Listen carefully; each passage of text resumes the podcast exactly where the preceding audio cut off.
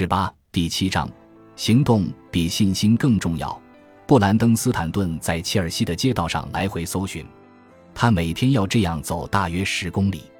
布兰登是位摄影师，他的摄影博客《纽约的人》很受欢迎。截至本书出版前，他博客的关注人数已超过两千万。算下来，他每在博客上发一张照片，要步行约一点六公里。他经常穿一条旧斜纹棉裤。灰色防寒上衣，头戴一顶针织无檐帽，这身装束完美匹配了他的嗜好。为拍出好照片，他把一米九五的自己当成了人行道上的移动相框。看到三位身穿白色工服、头戴厨师帽的黑人女厨师在餐厅外休息时，布兰登一下子兴奋起来，快步走过去和他们攀谈。他的方式简单真实，不刻意也不虚伪。他这样跟我描述：我开始和他们聊。就像我们之前已建立了某种联系，就像我们已经认识了很久，谈话进行的比较顺利。他问这三位女厨师可否给他们拍照，边聊着天，他边把相机举到眼前，按下快门，故事和图像就这样轻松奇妙地融为一体。当然，并不是每次都这么轻松。二零一零年，布兰登辞掉了在金融业的工作。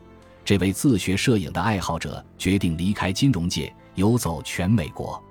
他先是在新奥尔良和匹兹堡等城市拍照片。几个月后，他来到纽约。第一次来这里时，他就立刻被迷住了。拿着相机漫步纽约街头，布兰登身上没有钱，也没认识的人，但他每天都会上街拍下数千张照片。起初，布兰登什么都拍：建筑物、消防栓、路标等。他也会拍人，其实就是偷拍。慢慢的，他注意到，他在社交媒体上发给朋友和家人的人物照片反馈最多，人物照有着地标照不具备的吸引力。于是，不畏挑战的布兰登定下了拍摄一万名纽约市民的目标，并准备绘制一张互动地图，类似于做一次城市摄影普查。目标一确定。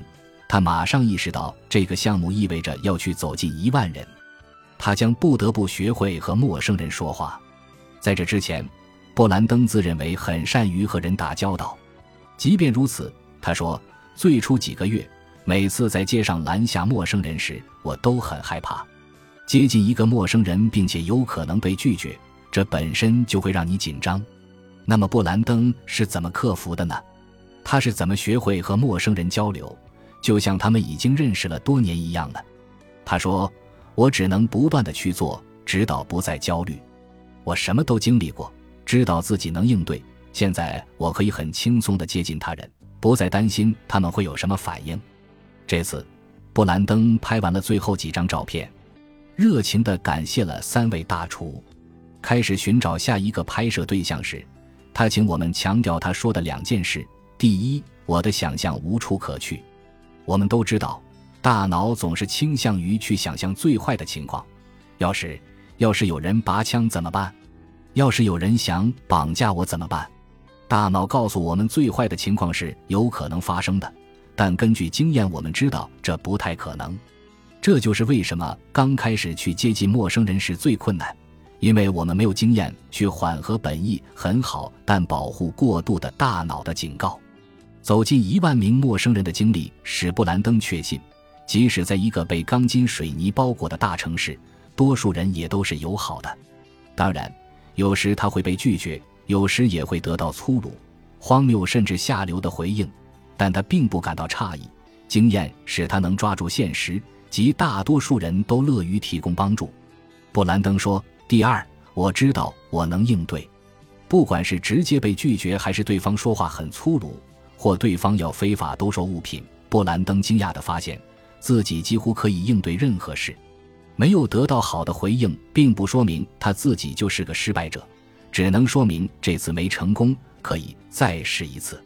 事实上，被拒绝比被接受让布兰登能更深入地了解自己的能力，教会他要相信自己，也给了他做自己的信心。我问布兰登，对于那些希望能够自在地与陌生人交谈的人。他会给些什么建议？如果想和陌生人交谈时感到自在，他说，唯一的方法就是在你不自在时就去接近陌生人。你必须通过很多次不舒服的经历，才能最终获得舒适感。事实上，布兰登计划的摄影普查后来没成型，但重要的是他成长成了自己。与上万人对话后，他赢得了自如和自信。这听上去很熟悉，他就是先假装能做到，直到真的能做到。这是为什么呢？实际上，看到自己在行动时，你就会开始相信自己能做到。当然，起初几次的失败的确会让你畏缩，也会让你感觉不公平。那么，我们什么时候才会觉得自己准备好了呢？在走进别人一万次之前，布兰登怎么知道自己已经准备好了呢？通常我们认为，只有自己觉得准备好了，才是准备好了。如果感到焦虑，我们就会推迟行动。这种做法其实是退缩。你要像布兰登那样，记住，感到不舒服时，你就已经准备好了，开始行动，你的信心也会迎头赶上。接触到这一概念后，我突然发现它无处不在。极为常见的一个观念是，我们得先有做一件事的意愿，才会去做这件事。想想所有你不愿意去做的事情：去健身房、吃沙拉、下线去睡觉、冥想。但一旦你去做了，是不是很高兴自己开始行动了？同样，假设你在学习一项技能，你实际有多少次是真心想练习？如果你和我一样，小时候上了七年的钢琴课，答案可能也不会超过两位数。同样，游泳的人很少期待自己游多少圈，练小提琴的人很少渴望去练习音阶。在漆黑寒冷的冬日清晨，想到要去溜冰场打冰球。你的本能反应就是赖在床上，而不是穿上冰鞋。可一旦开始去做，你是否就会投入其中呢？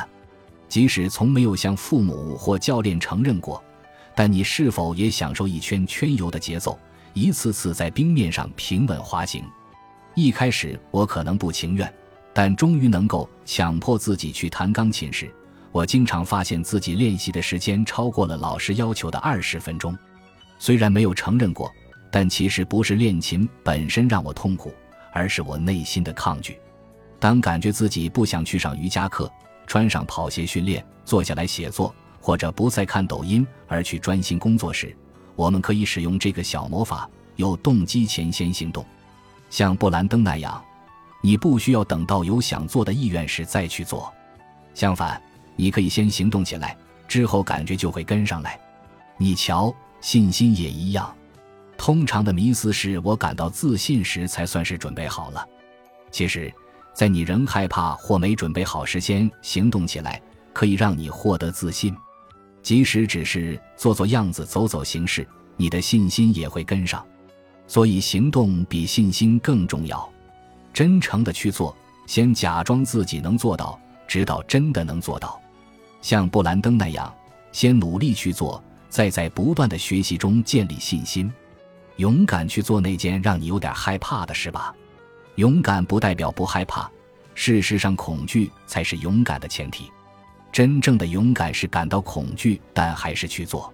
坚持一段时间就会有变化。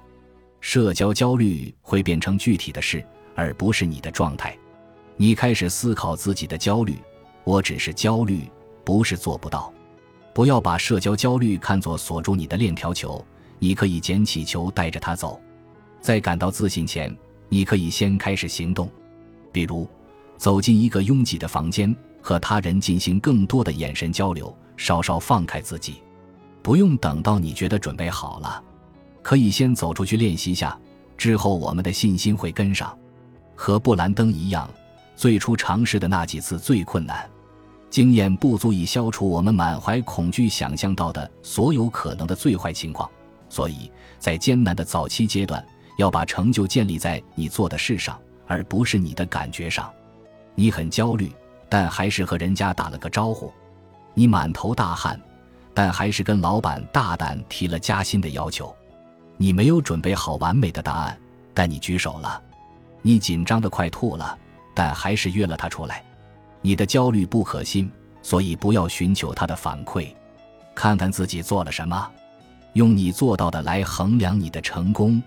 你是有信心的，看到了吗？他正向你走来，他正在全速追赶。本集播放完毕，感谢您的收听，喜欢请订阅加关注，主页有更多精彩内容。